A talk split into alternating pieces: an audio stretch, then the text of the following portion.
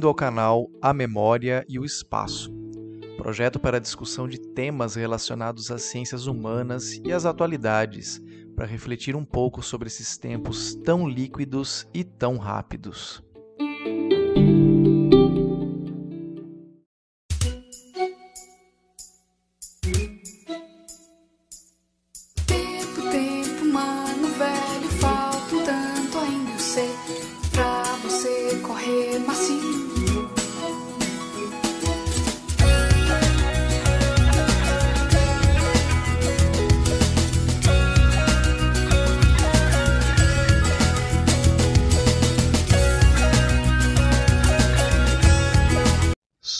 Sobre o tempo, meus caros. Estamos aqui outra vez, pela última vez em 2021. E claro, chegar ao fim de qualquer ano nos remete a uma boa retrospectiva. E sempre que fazemos o exercício de olhar para trás, nos dá a impressão de que estamos indo rápido demais. Como diz o nosso slogan de abertura, os tempos são muito líquidos e muito rápidos. Um exemplo bem claro, que talvez as novas gerações não entendam tão bem assim. Para quem tem o hábito de ler jornal, faça o seguinte exercício: leia calmamente a edição diária do seu jornal, seja em papel ou em meio digital, tanto faz. Leia as manchetes, os editoriais, as opiniões, o caderno de política, o caderno internacional, o caderno de esportes, o de cultura. Leia e, se quiser, ria dos quadrinhos. Duas horas depois, acesse o aplicativo do mesmo jornal. Parece que a edição impressa foi escrita há uma semana. Se ler o app à noite, então, parece que o jornal ficou congelado por meses. Percebam que a avalanche de informações não consegue parar. A notícia se atualiza a cada segundo e nos chega sempre em tempo real, e perder determinadas informações que nos permitiriam entender melhor sobre qualquer coisa já não importa. Informação velha não tem mais qualquer peso. Isso se observa muito nas plataformas de streaming. Quem curtiu os anos 1990 não consegue convencer um adolescente a assistir apenas um único episódio de uma série por semana, nem mesmo um por dia. O que quer assistir a tudo até acabar. E depois? Bem, depois acabou e bora para outra coisa que me chame mais atenção. Nunca houve tempos tão rápidos quanto esses, o que nos gera uma confusão tão grande e um conflito de identidade igualmente grande. Talvez a maior estratégia da desinformação seja essa: utilizar-se da velocidade da informação para pregar um mundo binário de 50 anos atrás. Politicamente falando, o mundo é muito líquido quando falamos em política. Como explicar as alianças feitas entre cúmplices eleitos? Já não choca mais que um candidato A, que condenou os outros candidatos B, C e D, dar-lhes as mãos e trocar afagos, e trocar favores, e trocar dinheiro. É tanto troca-troca que Zygmunt Bauman, se analisasse a política brasileira em todas as suas instâncias, municipal, estadual, federal, teria que inventar uma nova condição física ou metafísica. Talvez fossem os tempos gasosos e não mais os tempos líquidos. Tamanha é a capacidade de adaptação do discurso de campanha, de ideologias aos interesses pessoais e aos projetos de poder e, claro, de ganhos vultuosos de dinheiro a curto prazo. Acompanhando a velocidade e a liquidez dos nossos tempos, vem se esgueirando há algum tempo e chegou de vez com a pandemia a nossa querida positividade tóxica. Imagine um coach na academia.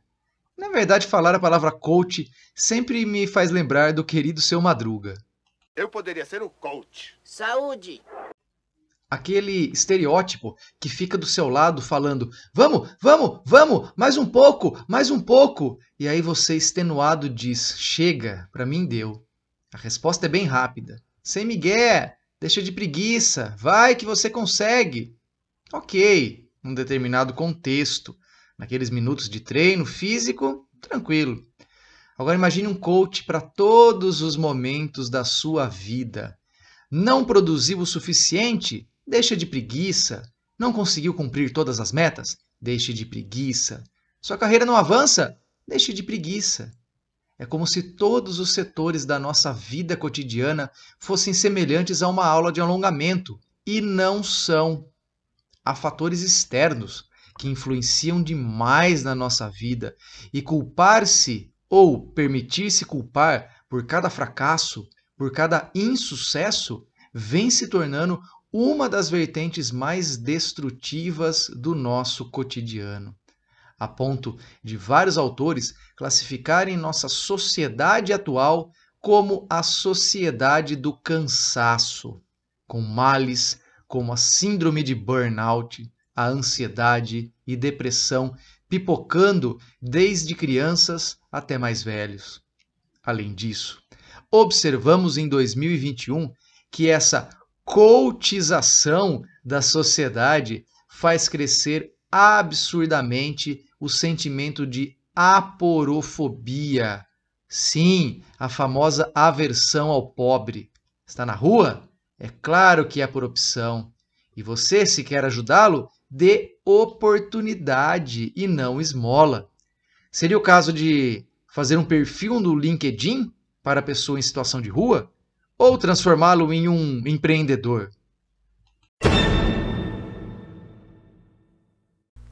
Os desmatamentos, a crise climática, as novas variantes do vírus, as pré-candidaturas à presidência, política interna, política externa, o passaporte de vacinação, a inflação, o Brasil no mapa da fome, o cancelamento do censo.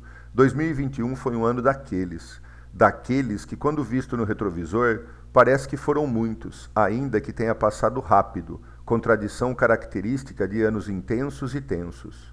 O que esperar do futuro do Brasil ou do Brasil do futuro?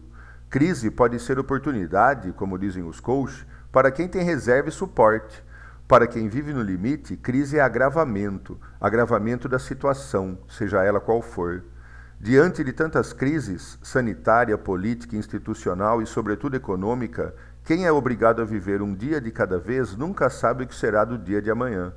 A base da pirâmide, o povo, precisa que o topo, a elite, saiba lidar com crises. Afinal, a superestrutura só se justifica quando consegue lidar minimamente com a manutenção da estrutura em si. Quando não, as civilizações colapsam e uma mudança de sistema se torna inevitável. 2021 foi difícil para a grande maioria dos brasileiros e 2022 é uma incógnita mas a resiliência de um povo que convive com a crise desde sua origem traz aquela esperança básica sem a qual ninguém sairia da cama pela manhã. De crise em crise, o brasileiro do bem continua na luta e entre uma falta e um gol, um impedimento e um pênalti, permanece vivo contra todas as probabilidades.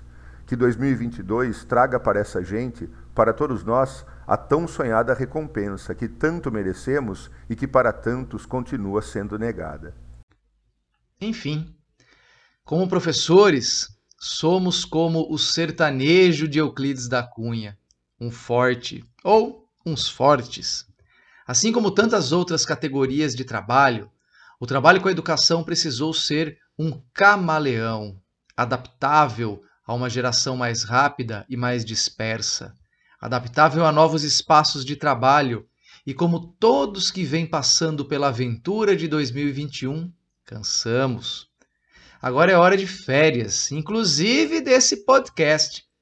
Obrigado para quem ouviu, obrigado para quem compartilhou e nos vemos em 2022. E que esse não seja apenas uma versão 2.0 de 2021. Que tenhamos um ano verdadeiramente renovado, responsável, tolerante, criativo e justo. Abraço e até já.